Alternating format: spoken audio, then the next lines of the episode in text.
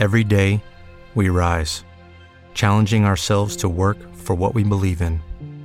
At U.S. Border Patrol, protecting our borders is more than a job, it's a calling. Agents answer the call, working together to keep our country and communities safe.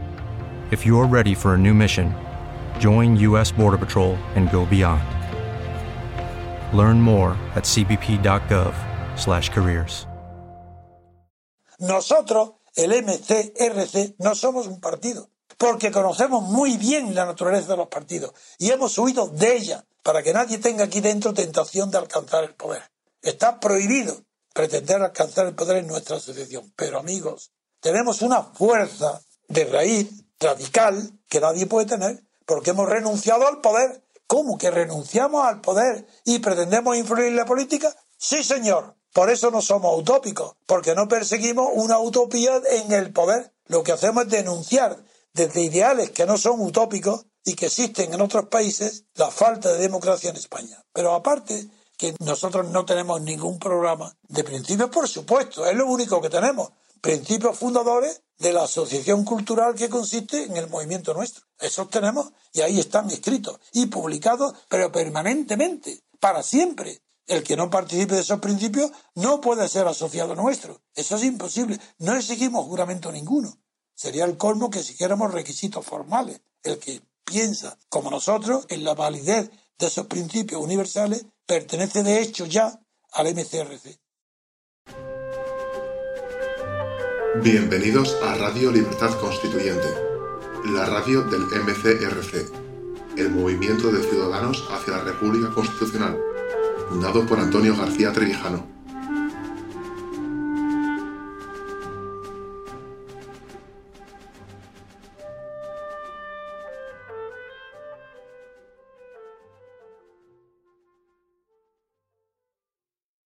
Buenos días, estimados oyentes de Radio Libertad Constituyente. Hoy es día 12 de, marzo de 2023 y conmigo está Juan José Charro en un nuevo programa de Partidocracia entre líneas. Hola Juanjo, ¿cómo estás? Hola Fernando, ¿qué tal? Un saludo a todos nuestros oyentes. Pues, pues muy bien, aquí estamos en, un programa más de Partidocracia entre líneas en el que intentaremos pues hablar de, de, un par de noticias que nos han llamado la atención de este estado de partido en el que intentaremos pues dilucidar un poquito más de la verdad que hay entre tantas mentiras que nos intentan contar. ¿Qué noticias tenemos para hoy, Juanjo? Bueno, pues dos que están relacionadas con, el, con, el, con el catalán y con la educación. en la, bueno, en la portada eh, viene una que dice 2.000 médicos se niegan a atender en castellano con la generalidad de cómplice. Y, esto es en el mundo de hoy, domingo 12 de marzo. Y luego remite a la página 8. Pero luego en la página 2 viene directamente una noticia a cuatro columnas, eh, ocupando toda la página, también del mundo de hoy, que, es una entrevista a Ana Losada, que es la fundadora de, una asociación que defiende el bilingüismo en Cataluña, en la educación, que, es lo mismo que defender el español en Cataluña. Entonces, eh, dice, eh, hacemos aquello que debería hacer el gobierno, defender el español en Cataluña. Y la, la señora Mm, eh, tiene una hija y a través del colegio de donde ha estado su hija, pues siempre ha reclamado eh, que tenga clases, eh, además de en catalán, también en español. Y el, anuncio, el, el artículo empieza, voy a leer literalmente, no es fácil estar y hacer en la disidencia catalana casi en solitario frente al establecido poder nacionalista, con su entramado institucional y periodístico, y a la intemperie, merced a un Estado que ha ido diluyéndose durante cuatro décadas hasta prácticamente desaparecer en esta comunidad. La casi clandestinidad es el precio a pagar por decir no en una sociedad acostumbrada al reconfortante unanimismo que conoce bien Ana Losada. Desde que casi por casualidad en 2009 se puso al frente de un grupo de alumnos en la Escuela Oficial de Idiomas a quienes la Generalitat se negaba a convalidar el título C1 de catalán. Conseguimos parar aquella injusticia, recuerda con cierta nostalgia. eran los tiempos del decadente gobierno tripartito presidido por el socialista José Montilla, que actuó como útil telonero de la explosión independentista de 2012 con Artur Mas. Continúa la noticia, los proyectos del centro educativo, los profesores, la comunicación de la guardería de su hija, se refiere, todo era en catalán como luego le pasaría en el colegio. Decidí dar aquel paso para defender los derechos de mi hija y que pudiera estudiar en las dos lenguas, explica Losada con verbo apresurado. Y, por último, eh, el artículo dice una frase que, que es un horror, Fernando. Dice, acusada de fascista, a Losada, que compatibiliza como puede el activismo con su trabajo, la acosan en su intimidad. El artículo continúa, pero bueno, yo creo que con lo que hemos leído eh, es suficientemente escalofriante, sobre todo esta última parte, que, que la acusen de fascista a una madre eh, que, que, reclama que, a su hija pues, le, dé una educación equilibrada desde el punto de vista lingüístico. Sí, sí. A mí me parece chocante, Juanjo, que se puede estudiar en español en Brasil se puede estudiar en español en Inglaterra, se puede estudiar y, parece que en una zona de España pues hay determinados poderes políticos que no quieren que se, que, se pueda estudiar en, en, español. Y sí, la verdad es que esta mujer, pues a mí el, término fascista hay que llevar mucho cuidado en la, en la política actual porque realmente quien más lo utiliza son los que precisamente tienen métodos fascistas de, de, de, de opresión y de, y de avasallar a determinadas, no minorías, porque el español no es una minoría en Cataluña, si todas las encuestas dicen que está más o menos al 50%, con respecto al catalán en los usos de, los, de los hogares, que es lo realmente importante, la, la familia. Eh, realmente a mí me choca mucho el, pues, en lo que se está convirtiendo la política lingüística de Cataluña, porque precisamente lo que ellos supuestamente, pues supuestamente no, lo que ellos le criticaban al, régimen anterior, al régimen franquista, era que no se podía estudiar en catalán en las escuelas. Y decían, es que no, no tenían en cuenta nuestro, pues, nuestra lengua, lo que nosotros hablábamos en casa y tal. Bueno, pues ahora estás haciendo tú exactamente lo mismo que antes criticabas no le estás dando el derecho al ciudadano a poder estudiar en la lengua que quiere. Y sobre todo lo veo, lo veo una pobreza porque eh, negar la lengua que hablan 500 millones de personas y que también da pues, oportunidades pues, no solo laborales, sino de, todo tipo a la persona, negarle eso a una parte de la población que, claro, que como siempre son pues los colegios públicos que están más dominados por la Generalitat. Luego, si la élite catalana lleva a sus hijos a Madrid o, lleva, lo lleva a un privado donde le enseñan las dos lenguas, ahí no está el foco mediático. El foco mediático está en la gente que, bueno, que, cree que es conveniente tener una educación pública. Y bueno, y las palabras que has dicho. Sí, Juanjo. Sí, no, te, te oigo bien. Ah, me bien, bien. No, si pues solamente si, he puesto alguna cara es por, por, por lo desagradable que supone lo que, lo que, los hechos que estás diciendo, ¿no? Y, y, esta noticia. Que, que, que, haya, o sea, me, me, me, afecta especialmente cuando has dicho que es la, las personas, los padres con, con menos, con menos eh, poder económico, ¿no?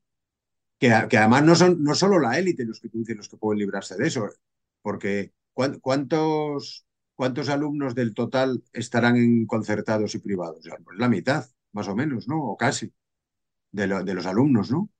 Sí, bueno, a lo mejor no he dicho las palabras como quería decirlas, porque también puede haber una persona que tenga muchísimo dinero que crea que lo mejor para su hijo es la educación pública. No, no, no estoy queriendo decir que siempre haya esa segregación entre, pero está claro que en un colegio privado de, de, 1.000 euros al mes o de 500 euros al mes, pues hay mucha gente que no puede, que no puede llevar a su hijo a ese tipo de centros. Hombre, siempre, yo ahora no sé si será igual, pero hace unos años, em, pues, por, ejemplo, vamos a poner un ejemplo, Pontevedra, una, una, una capital de provincia que creo que no es muy grande. Pues, siempre se dijo, igual ha cambiado, ¿eh? que el, mejor, el mejor sitio para hacer el bachillerato en, allí en Pontevedra era el instituto. Y, había, y, hay, y, también hay algún colegio privado que se consideró siempre de buena calidad, pero decían que el mejor era el instituto. No sé si eso se sigue manteniendo. Y eso era muy común. Eh, y, antes, hace más años, cuando, por ejemplo, don Antonio García Trevijano hizo el bachiller, el bachillerato, perdón, eh, lo hizo en el, Instituto Padre Suárez de Granada también, por algo lo haría, porque estuvo antes en, también en otro colegio de frailes. Pero, o sea, que eh, la enseñanza pública también tiene un buen nivel, o también depende a veces de los centros, ¿no? Pero claro, lo que tú dices, imagínate que es la mitad. O sea, que lo, los, los alumnos que van a la enseñanza pública eh, están, están desamparados, porque están abusando de ellos. Mientras que parece que seguramente ni siquiera en los concertados mm, hay este problema, o por lo menos el, este problema es mucho menor, porque intentan eh, paliar ese tipo, porque no tienen tanto objetivo político, que no tendrían que tener ninguno, salvo lo, el objetivo de el político de instruir a los alumnos, que ese es el único objetivo político que debe tener la educación pública y privada. Instruir al alumno. Mejor que educar, incluso. En eso yo coincido totalmente con Antonio García Trevijano, que decía que los institutos, que los centros deberían ser de instrucción, no de educación en el sentido que se da ahora de priorizar los valores, los que expresen sus sentimientos y tanta ideología que se está metiendo en los centros por medio de diferentes leyes educativas. Eh, lo que hay que hacer no es que el alumno piense como yo, lo que hay que hacer es que el alumno piense por sí mismo, ya sea, ya sé, y que llegue a sus propias conclusiones. Eso es lo que, en lo que habría que incidir en un sistema educativo en el que se quisiera eh, fomentar personas críticas y libres. Pero lo que tenemos hoy en día es todo lo contrario. Pero bueno, volviendo al tema este de la que estábamos tratando de los, los idiomas. Un idioma, una lengua, es una herramienta para comunicar ideas. Y punto. O por lo menos eso es lo que debería ser. Y cuando de repente una persona habla con otra, si yo veo que una persona no me entiende en español y yo sé inglés, yo le voy a hablar en inglés para que me pueda entender, porque mi fin es comunicar una idea. Mi fin no es avasallar a esa persona y decirle, no, no, o hablas lo que yo hablo o yo no hablo contigo. Y eso es lo que, lo que están intentando fomentar tanto en la educación pública como en la, como en la sanidad. Con la otra noticia que tenemos preparada, eh, Juanjo, que es eso, imponer una lengua a personas que, si, si, si, vamos a tú entras en una tienda, lo estábamos hablando antes del programa, Juanjo, tú entras en una tienda y tú quieres una camiseta y si tú no entras en Cataluña o en Galicia y no entiendes, pues lo vas a decir como tú lo entiendes y se van a adaptar a ti porque tú eres el usuario. Al fin y al cabo, todo el mundo se adapta a la persona a la que le está ofreciendo un servicio para mejorar ese servicio. Lo que sería de tonto es que yo llegara en Bilbao a una tienda y me dijeran lo que cuesta el precio en vasco y yo no tengo ni idea del dinero que es, y entonces pues, pues, pues, me tendré que ir a otro sitio en el que me atiendan y pueda entender lo que vale la camiseta. ¿no? vamos, yo es que lo veo algo de lógica básica. Esa es la situación normal. Eh, lo, lo, que pasa en esos colegios públicos es anormal, es autoritarismo. A nadie se le ocurre en una, a nadie equilibrado. Eso es un, es autoritarismo porque utilizar, y lo explica muy bien eh, Trevijano en, en, en, Hecho Nacional y Conciencia de España. Una, puede haber, eh, eh, evidentemente, en Cataluña hay una, una comunidad lingüística catalana que a la vez convive desde hace cinco siglos con una comunidad lingüística castellana o española pero el, con lo cual el castellano es, es de ellos, de todos los catalanes, de las generaciones de, que han vivido en Cataluña desde hace cinco siglos, tienen los dos idiomas, lo, lo han tenido siempre. Bueno, es que cinco, cinco siglos casi se puede decir que siempre, ¿no? porque, porque los padres querían que sus hijos hablaran eh, el castellano en su día. Igual que ahora los, quieren que los chicos hablen inglés y si pueden alemán y chino y francés. ¿Qué padre no va a querer que la mejor eh, educación y que hable idiomas su hijo? Es, todos los, los, padres quieren, quieren eso. Y por eso se extienden los, los idiomas. Aunque a veces en Europa, que tiene una base autoritaria, tiene una mentalidad autoritaria la mayoría de los países europeos por, por, por la historia. Aunque hay una tradición eh, republicana en Europa de libertad también, o sea, de la cosa pública, pero hay una tradición autoritaria por la mayoría de los regímenes que han existido. Y, y así vemos que, haciendo excepción de España, ha habido ingenierías lingüísticas, como las llama la INF, que ha publicado un libro hace poco que se llama Ingenierías Lingüísticas en Europa,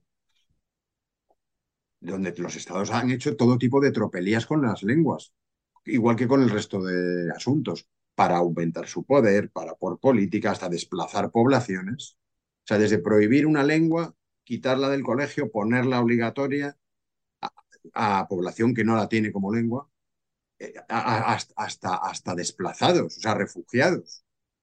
Imaginaros toda lo que se ha vivido en Europa desde, desde, ya solo hablo desde los últimos dos siglos y medio, ¿eh? hasta, hasta, hasta la guerra de Yugoslavia y hasta la, la, guerra actual en Ucrania, que también hay un problema ahí de lenguas, que, que en el siglo, bueno, los, los idiomas se parezcan mucho, pero tiene un, tiene un, hay noticias en la prensa española desde 2019 donde se había preocupación sobre la política también lingüística del gobierno de Kiev, que parece que no, que se buscaba explotar el tema lingüístico en, en, en el Donbass. Es que, y eso es algo, no es nada extraordinario. Eh, es que ha pasado continuamente en Europa. Entonces, los que queremos que haya libertad política, eh, eso es un horror, eso es autoritarismo. Utilizar la comunidad lingüística para intentar formar un Estado que, hasta entonces no había existido, basado en, razones étnicas o culturales, e, eso conduce al autoritarismo. Este haya comprobado, sobre todo por los casos de Alemania y de Italia, pero, pero y todas las luchas étnicas que ha habido en Europa. Eso es un horror. Una sociedad sana y libre no, nunca cae en esas, en esas salvajadas.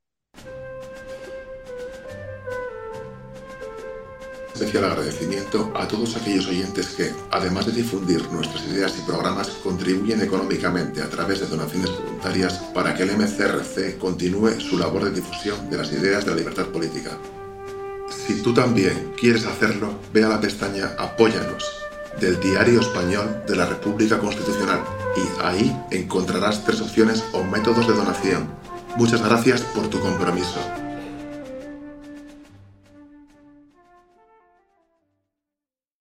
Y eso nos lleva, Fernando, a la otra noticia de los médicos, que eso, bueno, ya parece que hemos descontado que en la enseñanza está totalmente cuajada de objetivos que no deberían estar. Pues en la página 13 del mundo eh, tenemos la noticia que hemos citado antes que venía en portada de los médicos. Que, que, que, que vamos, no veas la, la noticia, dice el titular en la página 13 del, del, del mundo de hoy 12 de marzo. La Generalitat tolera la rebelión ilegal de los médicos contra el castellano. Permite que dos millares de facultativos se organicen para atender solo en catalán. O sea, fijaros, un grupo de médicos de hospitales públicos en Cataluña forman una asociación que se llama Médicos por el Catalán, que planea imponer su decálogo lingüístico en el mayor número posible de centros de salud y hospitales, partiendo de una excluyente premisa. Se atenderá siempre en catalán a los pacientes en primera instancia y solo se cambiará de lengua si existe dificultad de comunicación. Fíjate qué disparate. Yo creo que el disparate es doble, por dos razones.